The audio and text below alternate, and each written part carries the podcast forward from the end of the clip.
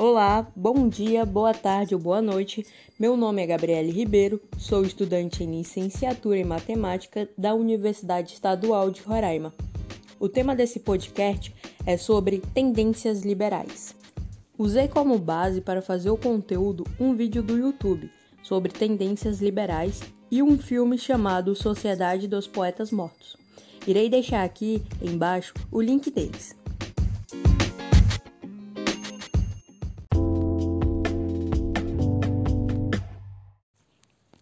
Ok, você deve estar se perguntando o que o filme e o conteúdo do YouTube têm a ver. Basicamente tudo. Mas primeiro, o que, que é tendências liberais? Não se refere a algo aberto ou democrático, mas como um estímulo da sociedade capitalista ou sociedade de classe que basicamente sustenta a ideia de que o aluno deve ser preparado para papéis sociais, de acordo com a sua capacidade, viver em harmonia com a sociedade, tendo uma cultura individual.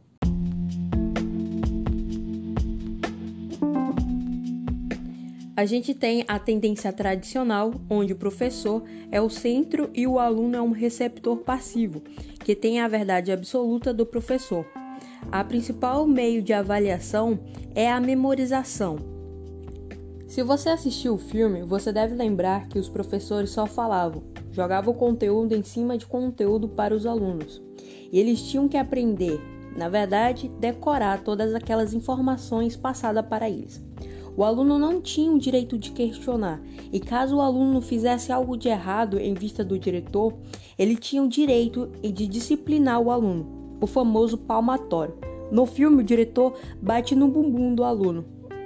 No decorrer do filme, aparece um professor, o Sr. Kittens. O método de ensino do professor era totalmente diferente da tendência tradicional.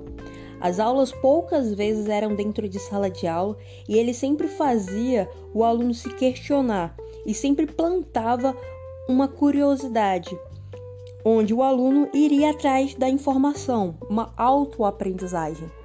O professor Kittens é, se torna um facilitador, onde o aluno se torna o centro buscando a informação.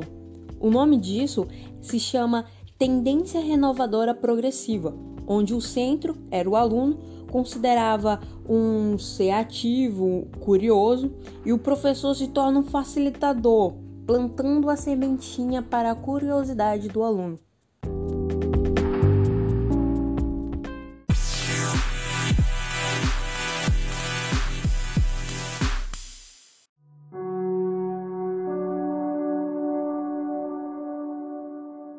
Essas duas tendências são bastante usadas como método de ensino, mas não existe somente elas. A gente também tem a tendência renovadora não direta, a escola nova. O aluno é o centro, mas a preocupação do, da escola é a parte psicológica e não a social. E também temos a tecnicista, onde o aluno é um depositório passivo dos conhecimentos e o professor é quem deposita esse conhecimento. O objetivo é aperfeiçoar a ordem social vigente.